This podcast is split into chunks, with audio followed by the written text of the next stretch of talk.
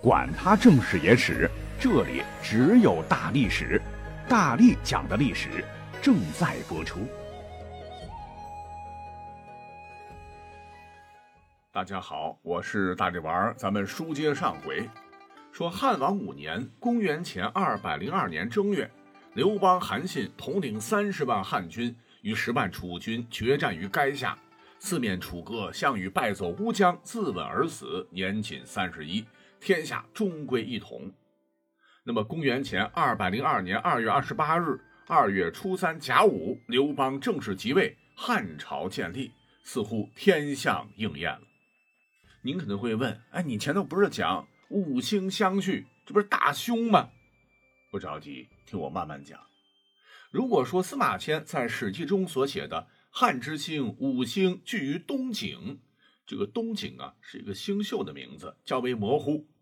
那为了准确些，咱们现代人可以通过计算机进行数据图形实时模拟演算，通过计算秦汉时期的五星运行，发现五星连珠或者说五星聚首且占一射的情况，精准的发生时间应该是在汉王二年（公元前二百零五年）五月还定三秦的前一个月。那如果说五星连珠为凶兆，对项羽来说，他最大的失误，除了鸿门宴放走刘邦的老小子，就是在刘邦东出成功占据三秦后，他竟然没有率重兵回返，彻底击败刘邦，再次中了刘邦的奸计，天真的认为刘邦取得关中后便志得意满，不会再有所图，就集中力量剿灭其他反叛力量。殊不知这刘邦啊，言而无信。开疆拓土，征关内兵员，收编三河将士，很快力量更加强大，站稳脚跟，有了跟项羽扳手腕的实力。那项羽再后悔也来不及了，机会稍纵即逝，时不利兮骓不逝，兵败如山倒。乌江前只剩他一人与汉军格斗，身穿十余处，最终自刎而死，尸体还被汉军分成了几段，成就了刘邦一统天下的霸业。那不得好死，是不是？若对照星象，对项羽来说当然是凶之极。可是呢，我们有位思想家叫老子，有句话：“福祸相依。”啊，如果调转角度，站在刘邦的角度看，五星齐聚合于一射，直接一百八十度，那可是大吉之兆啊！自打公元前二百零九年斩白蛇芒砀山起义，不消几年，公元前二百零六年先入关就推翻了暴秦。再逆转胜，用近五年时间消灭各方割据势力。刘邦差不多仅用七年便大得天下，开创新朝。刘家四百年江山从此抵定。那对他来说，对刘氏家族来说，这难道不是载入史册、影响千年的丰功伟业吗？故而五星连珠到底能不能预示兵凶战危？就是横看成岭侧成峰，它本身就有主观臆断的问题在。讲到这儿，一定有很熟悉这个历史的小伙伴觉得我刚才讲的好像有问题。问题在哪呢？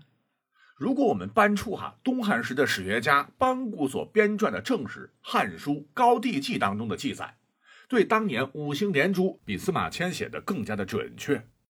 司马迁只是说汉之星五星聚于东井，而《汉书》说元年冬十月。五星聚于东井，沛公至霸上。那元年冬十月什么时候？应该就是刘邦原本称沛公，被项羽封为汉王的那年，也就是公元前二百零六年。咱们讲到刘邦忍气吞声，接受封号，领兵入关中，烧毁栈道，表示无意东出，与项羽争天下的那一年。那如果这样来算的话，那跟咱们刚才提到的。咱们现代科学家精准算出来的汉初五星连珠或五星聚首的这个时间可就对不上了。那咱们现代人的结论就是五星聚首确实出现过，只是出现在汉王二年，也就是还定三秦时，而不是《汉书》所说的汉王元年。既然是元年，就是那一年刘邦忍气吞声接受了汉王的这个封号嘛，然后率兵就进了蜀中。第二年他才还定三秦的，所以《汉书·高帝纪》啊，应该写的是很不科学。那既然如此，作为正史，他为什么要写元年冬十月呢？答案也是非常简单，因为皇帝的权力对外宣传是君权神授。那五星连珠这样的天象奇观，当然就更能印证天授的正统性。而为了说明刘邦不是一般人，乃真龙天子，当然会将这种天象奇观放到汉王元年比较好。元年开天辟地的一年，刘邦接受天命，岂不是更能服众，更有不可说的神秘色彩？虽然这个五星连珠发生在汉王的第二年，已经不是元年了。但写史书的时候，文字稍微改一改日子，小小做个弊，哎，不就行了吗？于是乎，自称严谨出身的史学家班固大笔一挥，将汉王二年改为汉王元年，这问题不就解决了吗？但班固哪里晓得，当时代来到了二十一世纪的互联网大数据 AI 时代，什么望远镜、什么卫星啊啊，天文现象原始这个数据一输。我们就能够确定具体的年月日，你是糊弄不了我们现代人的。所以从这个角度看，大家也不要迷信正史哈，有些正史的这个可靠度还真的不如野史。好，说完汉朝，那九百多年之后，与汉代同为盛世的唐朝在中国大地崛起。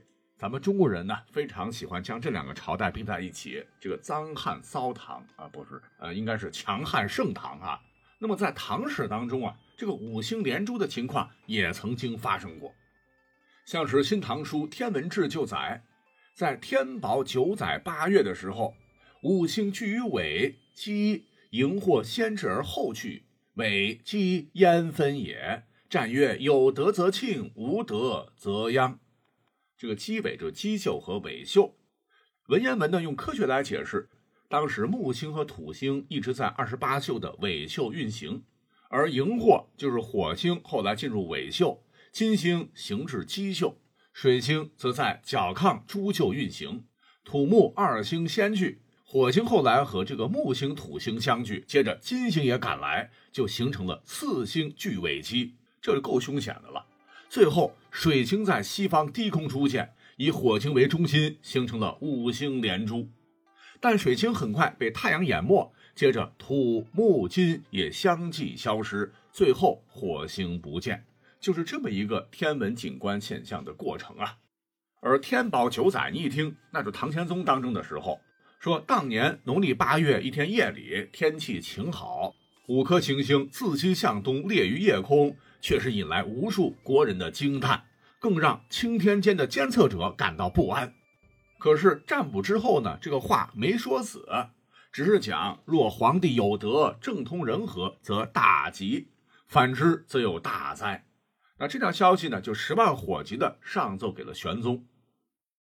那前头咱回忆一下，古人呢是将天空的群星划分为各个区域，分别对应着神州大地的各部分，这便叫做分野。当时呢，在河北沧州有个高人，他唤作严复。有点文化，在河北地区开馆教习儒学。他呢也是星象学爱好者。当晚他也看到五星连珠，这个尾即燕分野，就是说天上星宿分野对应的这个位置就是燕地河北。换言之，这个地方将要出大事儿。